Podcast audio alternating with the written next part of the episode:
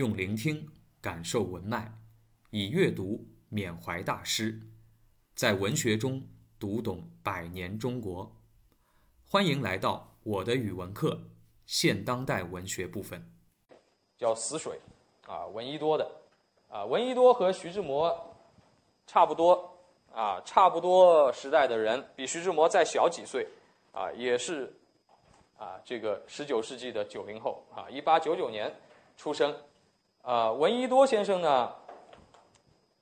从某种程度上来说，啊，他比徐志摩要更加的全面，啊，这个全面体现在哪里呢？啊，就是他在很多的领域都有自己的杰出成就，啊，他是湖北人，啊，这个家世背景也很好，书香门第家庭，受了很好的教育，十三岁考取清华，啊，这个清华叫留美预备学堂，啊，是这个。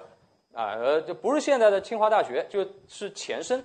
那个时候的清华是我以前讲过，就是庚子赔款的退退款办的。就美国人八国联军里面，美国人收了一部分我们的赔款，对吧？我们那时候赔了四亿多两白银，啊，分给八个国家。就美国拿了一部分，但是美国呢，他说我是个民主国家，我不是帝国主义，我要把钱拿回家呢，你又说我帝国主义，那怎么办呢？就我退一部分给你。这笔钱我退给你中国政府，但是呢，我又对你的中国政府不放心。当时是清这个清政府嘛，他说我觉得我还给你们又被你们贪污掉了，啊，这个那怎么办呢？他说我成立一个基金会，啊，叫庚子赔款的基金会。这个基金会呢，把这个钱专款专用，拿来在北京盖一学校，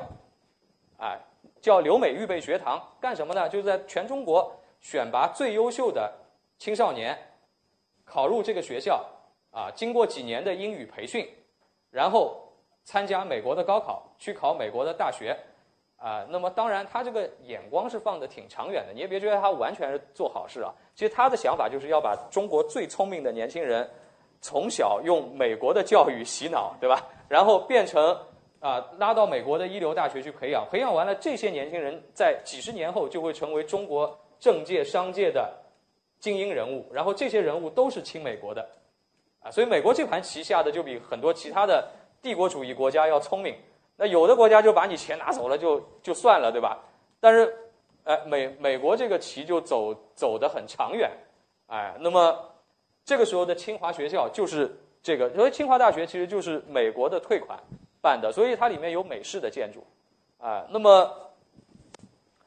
呃，这个考取庚款的叫庚款留学生啊，这些都叫，就这些学生。去美国的所有费用都是从这个赔款里面拿的，就不用学生出钱的，啊，这个那最早考上庚款留学生的那就是胡适，就他这一代，胡适就是考上庚款留学生，去了美国的那个 Cornell，一开始去了康奈尔大学，啊，然后再转到哥伦比亚大学读博士，啊，那么所以胡适一辈子就比较亲美国，他做过中国驻美大使，啊，这个你看他这个教育还是有用的。啊，那么闻一多也是，他是考取了清华，然后呢，哎，学习了这些西方的一些知识啊。到了二二年，也就是他二十三岁的时候，啊，这个去美国留学，而而且闻一多先生一开始是学美术的，啊，艺术生，艺术生学美术的。你像现在咱们很多艺术生啊，我们现在社社会上都觉得什么？都觉得什么？考美术的学生文化课就不好？不一定的，对吧？闻一多先生就是考美术的啊，但他的其他成绩也很好嘛啊。这个在美国学美术，同时呢也用白话文来写中文的诗歌啊。然后二三年出了诗集啊，以后呢他二五年就留学回国啊，回国在这个北京艺专教书。这个时候他完全是个画家、艺术工作者，对吧？北京艺专其实就是后来的这个。呃，中央美院前身的一部分，可以讲，因为中央美院是很很多在在一道的，哎，那么，但是呢，他在业余时间搞文学，搞诗歌，哎，然后到啊这个二八年的时候就出版了这个《死水》，是一部诗集啊，有很多首，啊，再到一九三二年，你看他的身份就变了啊，他二五年回来是教美术。三二年的时候，他被清华大学国文系聘为教授。清华大学中文系啊，这是啊，当时中国最好的中文系了。从一个美术老师，学美术的大学生做了美术老师，几年以后被清华大学中文系直接聘为教授，这个不是乱乱聘的，说明什么？说明他的文学功底非常厉害，而且在当时的中国的啊文学界极负盛名啊，所以连清华大学都把他招去教书了啊。其实这个时候他已经成为中国著名的诗人了，他已经跟徐志摩一起啊创办了新月诗派啊，跟徐志摩同样都是新月派的创始人，一流的诗人啊。三二年的时候，徐志摩已经去世了啊。那么闻一多到清华当教授以后呢？哎，他突然就变了，他不写诗了，他一开始搞美术，后来写现代诗，再到后来呢，到了清华开始从事中国古代文学的研究，啊，又开始研究中国古代文学。他是个用白话文写诗出名的人，所以这个人的学识非常的渊博，啊，然后在清华教书做研究，他还带出过几个学生，呃，有两个叫嘉。其中啊，这两个学生都跟他学写诗，一个叫陈梦家，一个叫臧克家。臧克家我们都知道，有的人活着，但是他死了，啊，那个就是他写的，这就是闻一多带出来的学生。臧克家是后来一辈子就做诗人了，陈梦家一开始做诗人，后来不做诗人了，成为了著名的考古学家，啊，这个就是闻一多带的学生，啊，那么在啊抗战爆发以后，那么他跟着啊清华的。老师们一起搬到了昆明啊，搬到了西南联大，哎，但是呢，他后来又变了，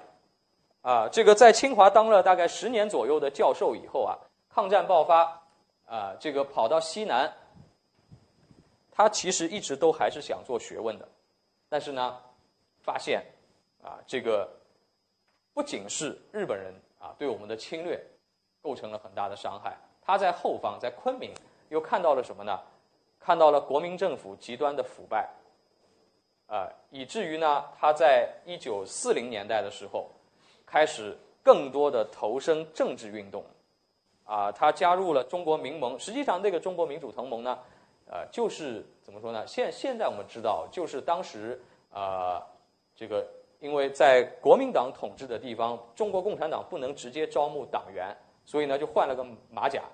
啊，叫中国民主同盟，实际上它背后是这个啊，我们党的啊这个发展的对象啊，包括清华大学，他当时有一个学生叫啊叫吴晗，后来做过北京市的副市长，就这个啊解解放以后也是著名的历史学家啊。那么这个闻一多先生呢，加入民盟以后，那么开始从事很多政治运动啊，这个呢就造成了他在一九四六年最终被暗杀。啊，这个闻一多的最后一次演讲，中学课文里都有过。啊，是因为他的一个朋友叫李公甫先被暗杀，然后他知道那个时候很多特务就是要盯上他们了，但是呢，他还是啊，这个跑去在公开场合啊痛骂当时的国民政府啊做的卑劣行径啊，所以在刚做完这个演讲回家的路上，他和他的儿子两个人就被啊几个人用枪啊这个开了很多枪啊，然后就去世。啊，这个是他的这个一生，还是挺传奇的，啊，做过很多事，教过美术，写过新诗，研究过古代文学，而且说闻一多啊，在这个抗抗日战争期间啊，啊，在这个西南联大非常困难的情境下，在昆明嘛，啊，在这个非常破的校舍里面，讲什么课呢？啊，后来很多读过西南联大的学生，不管学啥的，学文科学理科的都听过，因为他根本不在。这个教室里上课，夏天实在太热。那个教室是用铁皮盖的房子，太阳一晒，跟一个锅一样，根本没法过。闻一多先生说什么呢？说我们上课，我今天上的这个东西啊，他说今天咱们别，咱不讲了，太热，不讲了。说你们回去睡觉，啊，到某天几月十五，月亮圆了，某天晚上，咱们在学校的草坪上坐着，我来讲。啊，结果他那天晚上啊，月圆之夜，草坪上拿着一壶酒，坐在那儿就开始上课，讲什么呢？啊，讲楚辞。啊，闻一多讲楚辞啊，是当时中国的最高水平。啊，这个你看，一个写现代诗歌的人，最后又回归到了最古老、最古老的中国诗歌的传啊，这个。道统当中，啊，所以，呃，这个很有意思的事情，文学家实际上是穿越时空的，